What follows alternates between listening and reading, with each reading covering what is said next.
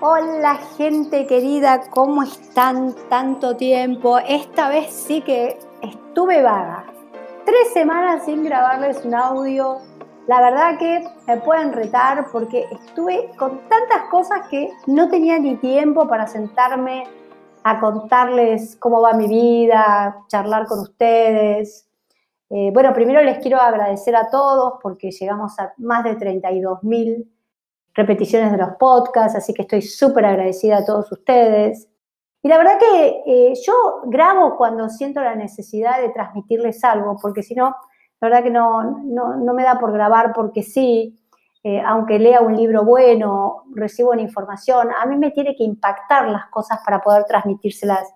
Y la verdad que estoy muy preocupada por lo que estoy viendo que le está pasando a la gente con este año más, este 2021, donde Argentina otra vez se empezó a cerrar, Chile está cerrado, muchos países en, eh, Latinoamérica se están cerrando, en Europa y Estados Unidos las cosas empiezan a mejorar un poco, pero no del todo.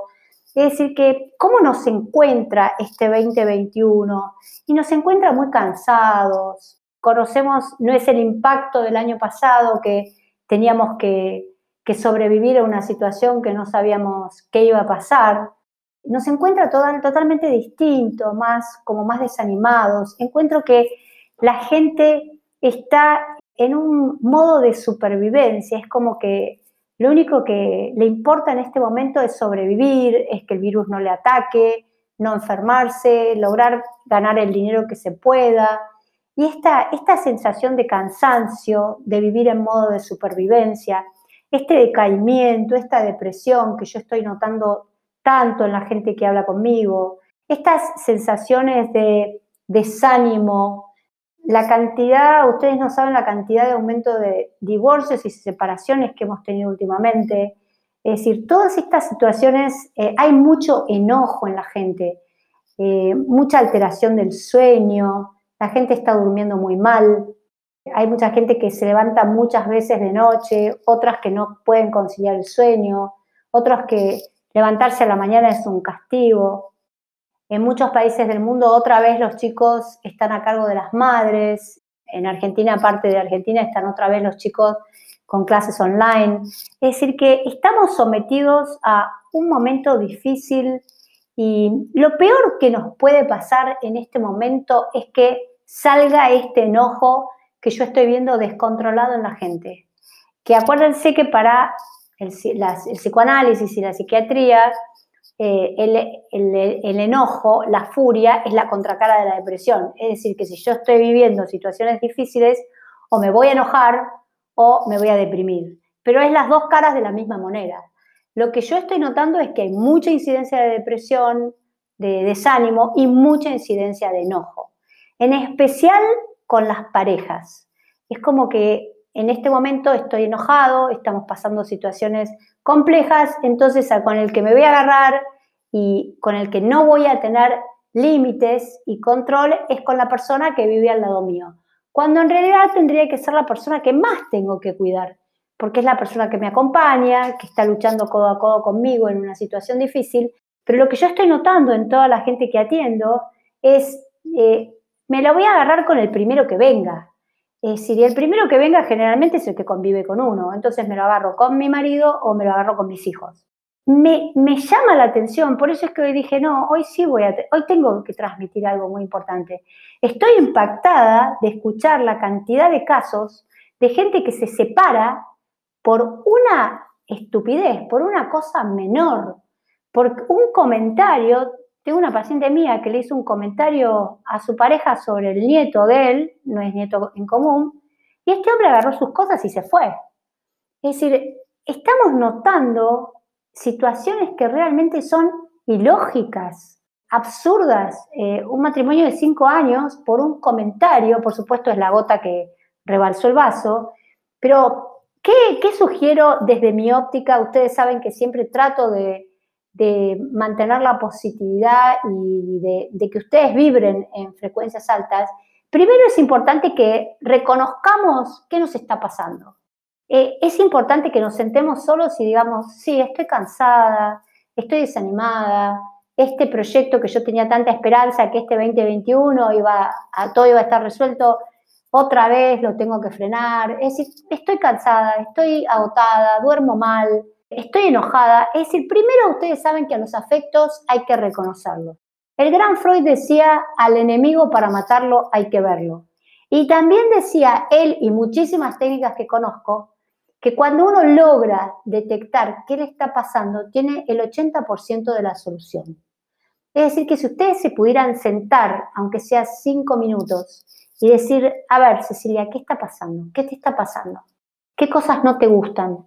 ¿Qué cosas no estás tolerando? ¿En qué punto vos estás colaborando para que quizás el vínculo con tu marido o el vínculo con tu familia o el vínculo con la gente que trabajen con vos se convierta en un martirio en vez de que quizás si uno empieza a darse cuenta que no, el problema es mío, yo no estoy cediendo en esta situación de crisis, crisis es cambio, todos estamos en una situación de crisis, ¿qué cosas yo tendría que ceder, tendría que mejorar o tendría que hablar con la persona que vive, con mi empleador, con mi empleada, para mejorar la situación? En estos casos donde hay muchas crisis es, es muy importante la templanza, la paciencia, el darse cuenta que todos estamos sufriendo. No es que acá algunos las pasan bien y otros mal.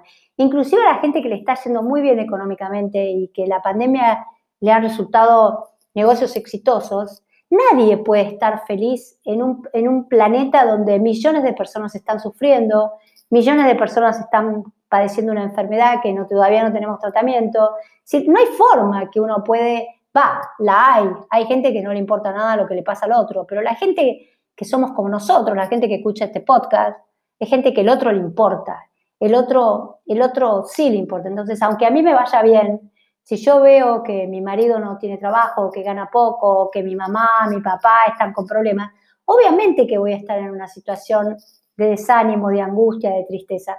Ahora, lo primero que, como decía antes, lo primero que tenemos que hacer es reconocer, es tener esos 5 o 10 minutos conmigo misma y decir, esto me duele, esto me molesta, esto me lastima. Ahora, la otra pregunta que tenemos que hacernos, recién acabo de atender un chico que está, eh, está con un emprendimiento que le está yendo bastante bien y sin embargo vive, vive rodeada en la queja, vive y que todo podría ser mejor y qué sé yo. A ver, gente, nadie se cura con la queja. Nadie mejora las situaciones con la queja, con los gritos, con el mal humor, con el enojo. No hay forma que ustedes sean exitosos en nada con la queja. Sí está bueno que ustedes reconozcan, me está pasando esto. Pero el problema es cuando yo sé los afectos tristes. Los afectos, acuérdense que no hay positivos y negativos. Hay afectos que son información. Bueno, en este momento no le estoy pasando bien. En este momento estoy triste. En este momento estoy desanimada estoy enojada, estoy enojada con mi pareja porque no, no me ayuda con los chicos. Es decir, primero hay que decodificar bien la emoción que tenemos. Y el segundo punto es, ¿qué, qué estoy haciendo con esas emociones? ¿Estoy descargando mi furia como se me da la gana? ¿Estoy peleando con Dios y medio mundo? ¿Me tiro en una cama a, no hacer nada? Es decir, ¿qué estoy haciendo con este paquete de información emocional que estoy recibiendo en este momento? Y acá es muy importante que cuando ustedes entren en estos estados emocionales, ustedes se hagan la, la pregunta, ¿para qué me sirve seguir sosteniendo el enojo, la queja, el desánimo? ¿Para qué me sirve? La gran pregunta analítica no es el por qué, es el para qué. ¿Para qué me sirve seguir peleándome con mi marido? ¿Para qué me sirve gritarle a mis hijos? ¿Para qué me sirve seguir eh, maldiciendo a mis clientes porque no me compran? ¿qué tendría que hacer frente a esto? ¿Qué, haría bien? ¿Qué me haría bien para salir de esta situación? ¿Qué acciones internas y externas tendría que hacer para que esta situación mejore? Por ejemplo, si mi negocio no va como quiero, tendría que tener más confianza en mí misma, o tendría que tener más fe, o tendría que hacer un curso. Siempre lo primero es, eh, la acción externa es el curso, es lo último, pero primero es, ¿qué, qué tendría que hacer ¿Qué acciones concretas en la realidad tendría que tomar para que pueda salir de este estado de negativismo, de queja y de pesimismo? Y el otro punto muy importante es la pregunta de ¿qué me impide en este momento salir de esta situación? ¿Qué me impide? ¿Qué parte de Cecilia está impidiendo que Cecilia pueda entender que está en una crisis? Pero en las crisis uno tiene que poner la cabeza lo más fría posible y tomar decisiones operativas. Porque nadie en medio de una crisis que no logra pensar puede salir. Si estás en medio de un incendio, si vos empezás a quejarte y no buscas cómo, cómo salir, salir de tu miedo y no buscas la salida de emergencia y te quedas adentro quemada. Entonces, ¿cómo hacemos para no quemarnos en esta crisis? Y como ustedes saben que cada vez que se habla de crisis, el ejemplo más impactante que se da es el de Viktor Frankl, que es, él era, era judío, los judíos eh, llevaron a, un campo de concentración en Auschwitz, y bueno, él sufrió todo tipo de penurias y de desgracias, perdió familia, lo, torturaron, no comía. Y en ese momento, eh, Viktor Frankl, que es el creador de la logoterapia, se preguntó, bueno, ¿cómo hago para salir de esta situación? Y él encontró una cosa, un hecho que a mí me parece fundamental que se lo transmita. Cuando vos estás muy hundido en vos mismo, empezar a preocuparte por otro que está sufriendo, otro que está necesitando dinero, otro que está necesitando un apoyo, aunque quizás no esté tan mal como vos, pero solamente el hecho de salir de vos, el hecho de eh, empezar a accionar en ayudar a otro que está triste, que está deprimido, que está desolado. Víctor Frankl, en ese cautiverio, dijo, podrán matar mi vida, pero no van a poder matar mi esencia, no van a poder matar lo que yo soy, no van a poder matar la actitud que yo tenga frente a esta situación de drama, de dolor, de desánimo.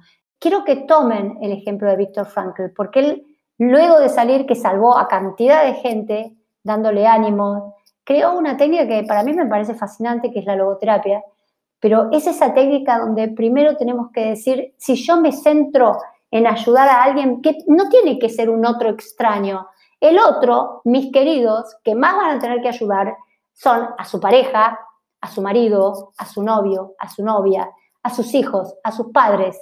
Ese es el otro que tenemos al lado. Porque está bien ir a darle de comer a chicos que, tienen hambre, pero el problema es que lo que nos cuesta es ayudar al que tenemos al lado. Porque el que tenemos al lado generalmente nos molesta, no hace lo que queremos, nos impone cosas que no nos gusta, a veces nos trata mal. Entonces, ¿cuál es el otro? El de Víctor Frankl, que primero yo te sugeriría que ayudes el que está al lado tuyo, el que convive 24 por 24, el que quizás sus formas no te gustan, pero que en este momento está en una situación de crisis, de angustia y no sabe qué hacer con esto. Por eso es que está reaccionando mal.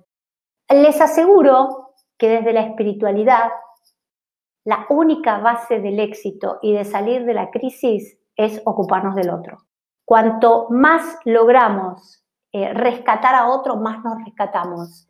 Por eso les digo que yo si no tengo algo, algo que transmitir no, no, no grabo, porque sé que nada ninguna de mis palabras va a llegar hacia ustedes. En vez cuando las palabras me salen de mi propia necesidad de rescatarme, porque yo también estoy encerrada en un país pobre, latinoamericano, que está con un montón de problemas y que otra vez nos, nos encerraron. Cuando yo necesito rescatarme, lo primero que hago es agarrar un micrófono y hablar con ustedes o bendecir que un paciente necesita mi ayuda, porque es la forma en que al rescatar al otro me rescato. Y también les cuento que cuando, como todos en estos días, tenemos discusiones o diferencias de opinión con la persona que vive conmigo hace 30 años, también me tengo que poner a pensar cuánto vos estás, Cecilia, ocasionando que el otro sufra. ¿Cuánto vos no te estás poniendo en los zapatos del otro? ¿Por qué no tratás de salir de tu egoísmo, de que el otro haga lo que yo quiera, que yo soy, yo me la sé todo, para decir, no, para, si me contestó así, si reaccionó así, si está pasándola, algo le pasa. Yo no puedo quedarme callada frente al dolor de alguien que amo. Mis queridas gente, los extrañé mucho, pero como les dije, hasta que yo no tengo un tema para transmitir, no grabo. Espero que esto le, llegue al corazón de todos y les cuento que tengo una gran noticia para todos los que no pudieron biodecodificar conmigo porque económicamente no pudieron. Les cuento que mi hija, Milagro Hirson, se acaba de recibir de consultora de Humano Puente con unos honorarios súper accesibles. Así que por favor no dejen de buscar soluciones. Eh, mi hija es súper capaz, es licenciada en Administración de Empresa, es biodecodificadora y aparte sabe mucho de técnicas chamánicas. Entonces les pido, comuníquense con nosotros, que ahí pueden encontrar una gran salida para rescatarse de estas situaciones complejas que estamos viviendo. Beso gigante, gigante, enorme para todos. Seguí a Cecilia en Instagram y Facebook. DRA Cecilia Banchero. Y en la web DRA ceciliabanchero.com. Escribinos por consultas o para reservar una sesión privada a DRA ceciliabanchero.gmail.com. Escuchaste Yo Soy Abundante con Cecilia Banchero, tu espacio de libertad y abundancia.